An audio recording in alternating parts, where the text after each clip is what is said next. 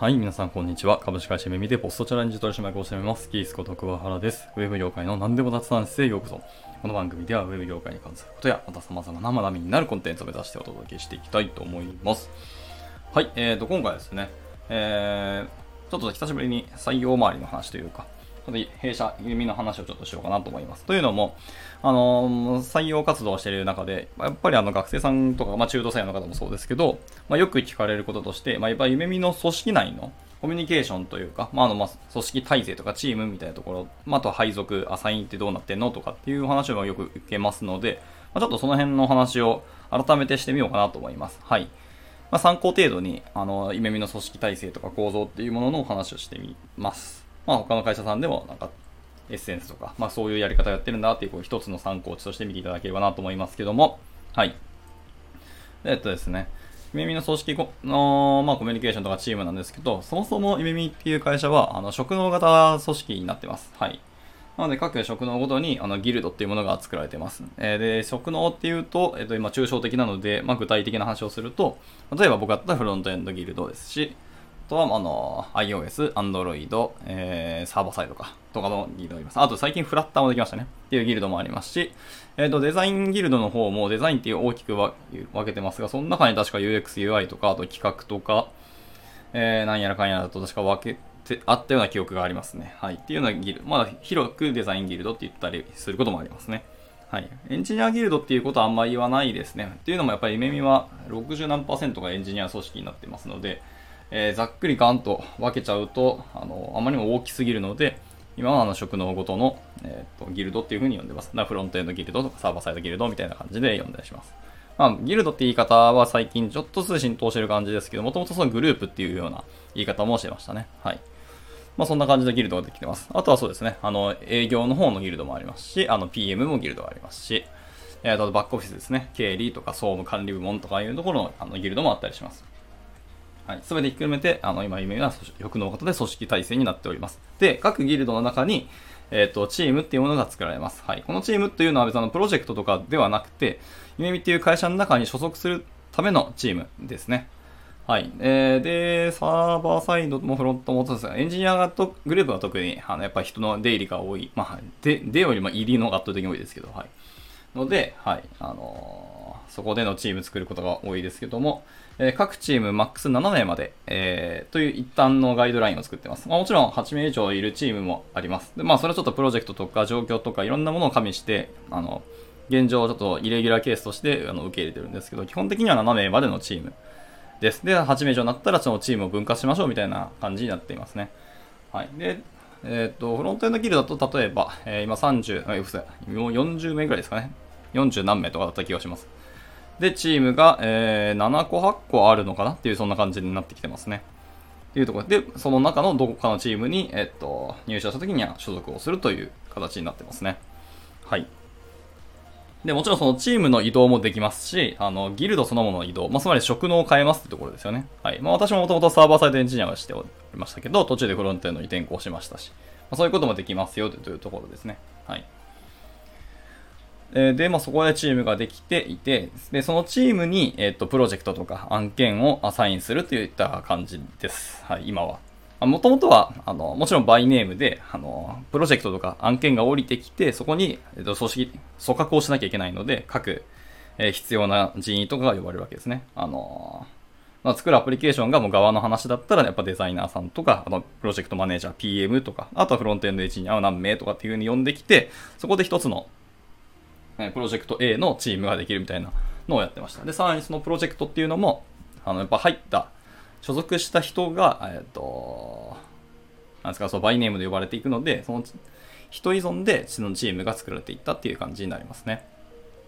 はい、で、一応、なるべくは、あの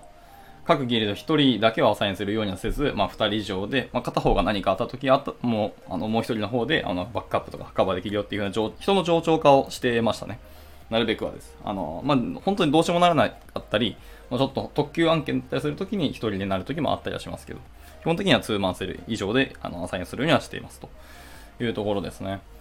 まあ、そうやってドチームの、えー、組織は作られています。ただ今はそのバイネームでやってると、やっぱりその、まあ、人のぎあの技術力の差もありますし、あのコミュニケーションが得意な人だったりするものだったりするとか、やっぱり得意分野だったり、その人の特性とか、あの強みっていうのはやっぱ違ったりするので、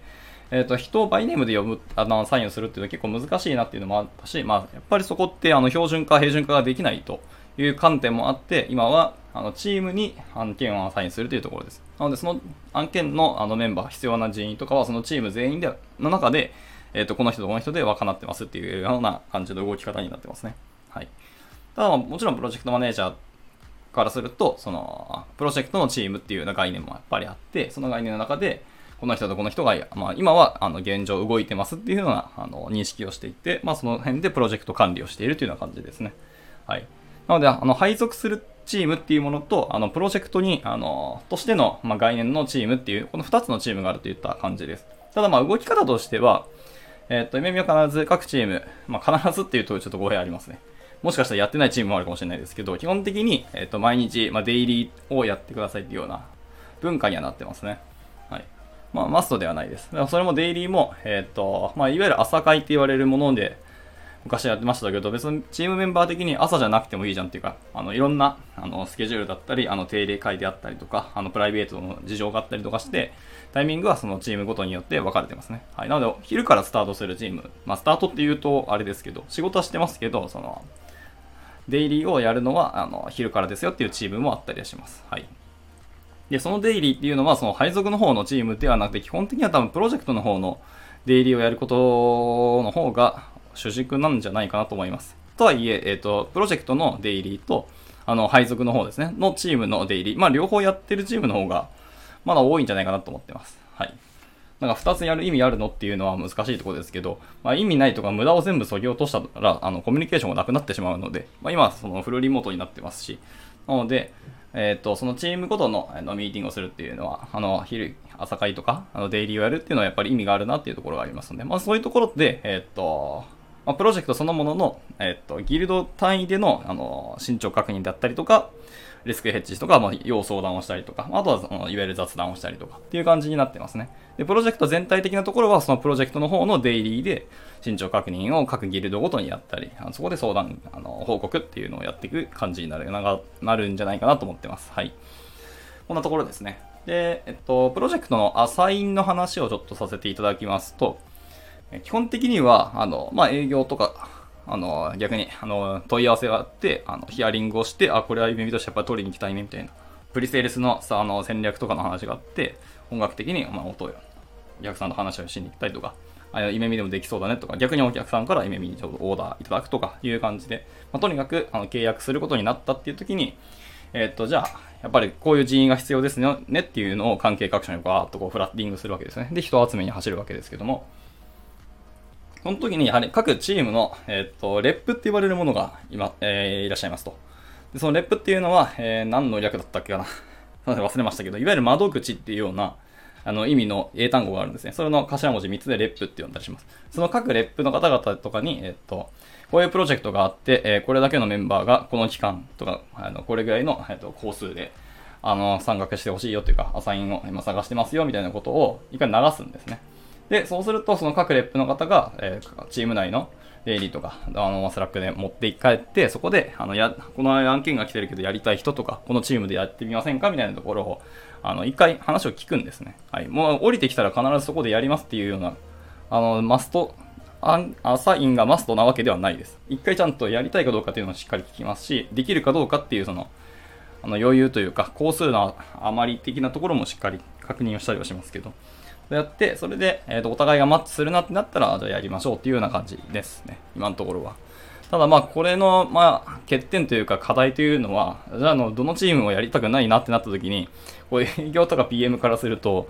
やっぱりせっかくいろんな交渉したりとか、やっぱりゆめみさんにっていうせっかくお声がけいただいたのに、あの、開発メンバーとかががやりたくないって言われるのは結構心理的に辛いものがやっぱありますよねっていうのはありますし、やっぱお仕事ではあるので、あのー、なんか感情だけでこう断るっていうのはちょっと違うかなと思います。もちろんその断る側としてもリソースが足りませんとか、その技術レベル的に、あのいただいたそのお客さんの要望に応えられるようなあのパフォーマンスが出せるかっていうのは少し疑問ではありますとか、あとはもう本当に運用の仕方とか、チームの進め方っていうのが、全然夢見とマッチングするかっていうと結構疑問という疑問がありますねとか懸念点がすごく大きくて、そこのリスクがを感じますよっていうところで断りするっていう話もやっぱりありますので、あ一概にまあ、あの、やりたくないからやりませんっていう、そういうなんかお子様的な回答をすることはまずないですけどね。はい。っていうのがあるので、まあ、ここは一つの課題ではあります。ただまあ、あと、えっ、ー、と、なんですかね。経営視点というか、まあ、ビジネス視点的に、このプロジェクト、もうこのお客さんとやっぱり長くお仕事をしたいとか、このお客さんが本当にめみさんに、あの、っていうラブコールをいただいた時とかは、やっぱり、えっ、ー、と、弊社としてもお答えをしていきたいなっていうのは、まあ、あるわけですよね。そういう、なんですかね。その先の見据えたというか、まあ、いろんなその関係値とかっていうものを加味して、どうしてもこの案件は取りに行きたいというか、一緒にお仕事をやっぱり進めたいっていう思いがあるんであれば、それは伝えてもらうと結構エンジニアの方も、あの、そういう思いは刺さるし、あ、じゃあ一緒に僕らもお手伝いするというか、なるべく、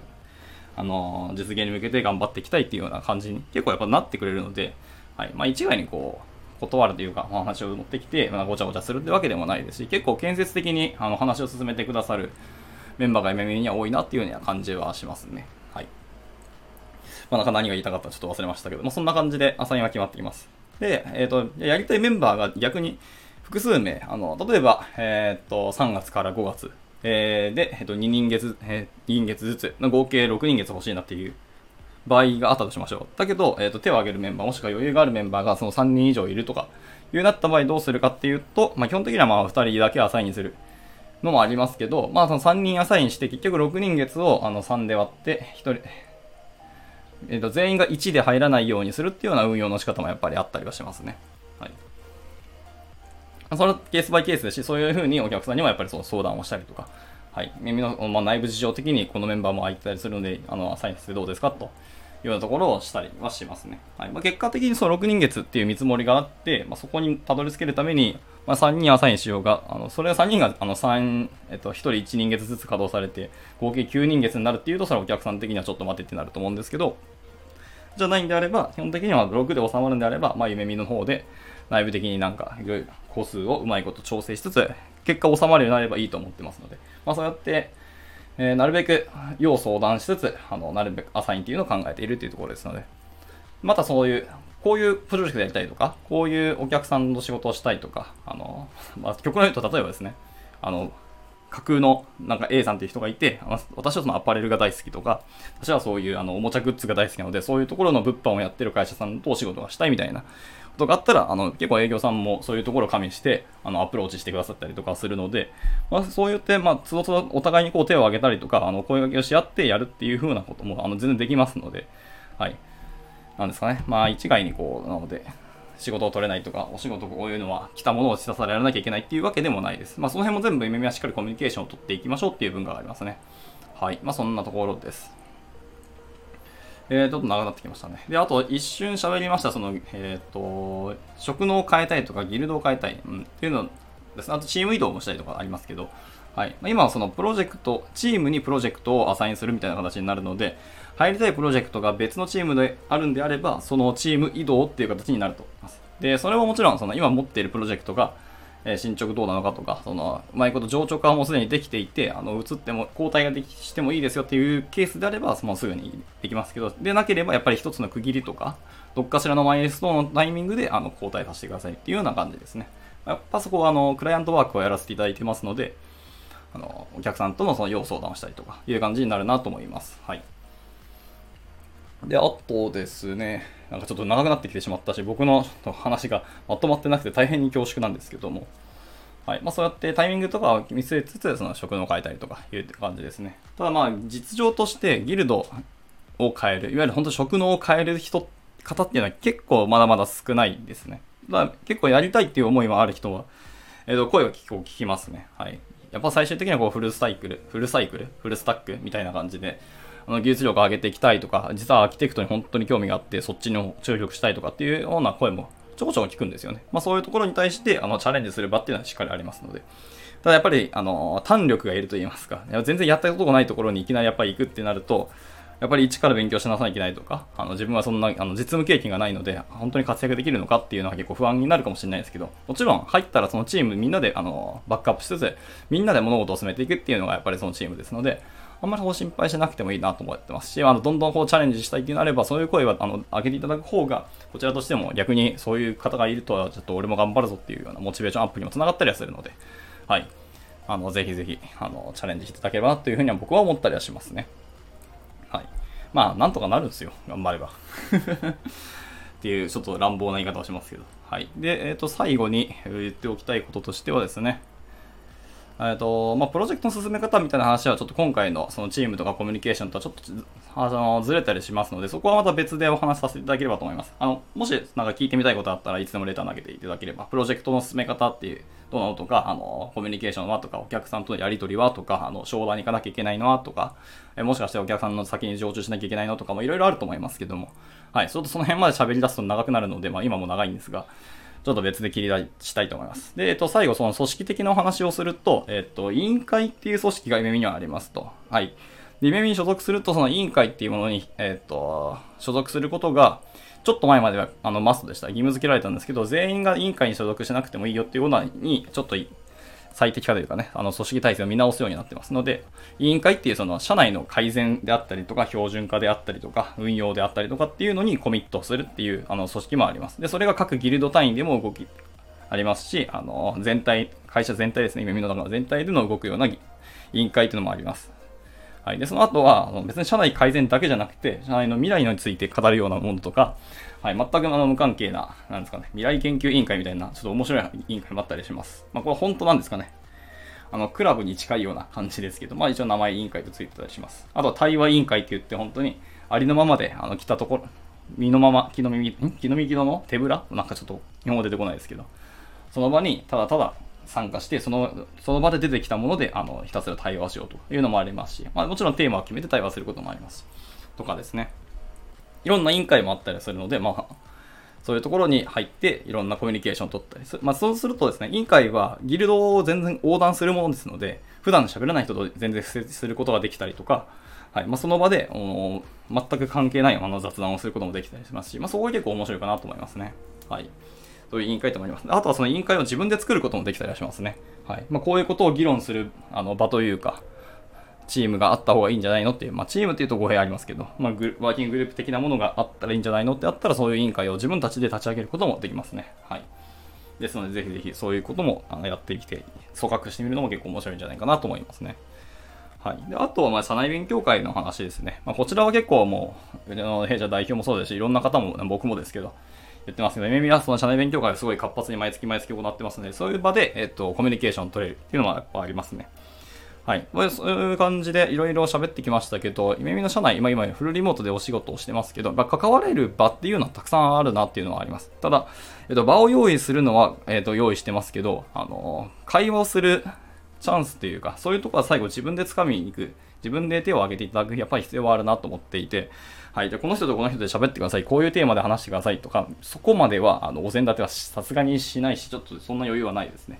はい。まあそういうなんか、会話とか対話をする場っていうので用意して、ファシリテーターの方がそのファシリテーションするっていうことはもちろんありますけど、まあ基本的には自分たちでコミュニケーションを取っていくっていうのはやっぱりベースにはありますので、まあフルリモートですし、あの、いきなりこう、顔も知らない人と喋らなきゃいけないって結構心理的ハードル高いかもしれないですけど、そこは、やっぱりこう、リモートワークをしている企業としては、の宿命ではあるので、まあ、なるべくそういう場を作るような人、ファシリテーターの人もどんどん場育てていきたいって思いはありますし、はい、まあ、いろいろ考えてはいるところですけど、ちょっとまだまだ完全に整備されてるわけでもないので、あの、まあ、自立の精神でいろいろおしゃべりしていただくのがいいのかなと思います。はい。ちょっとまあいろいろ喋りましたけど、まあ、耳の組織内、まあ、チームとか、えっと、組織の、ま、体制であったりとか、そのコミュニケーションのお話とかをさせていただきました。はい。まあ、なんか参考になれば幸いです。まず、また今回の話について、またちょっと深掘りしてみたいという申しがあったら、あの、いつでもレター投げていただければ、あの、また別で回答させていただければなと思っております。ではまた、と次回の省略でお会いできればなと思います。バイバイ。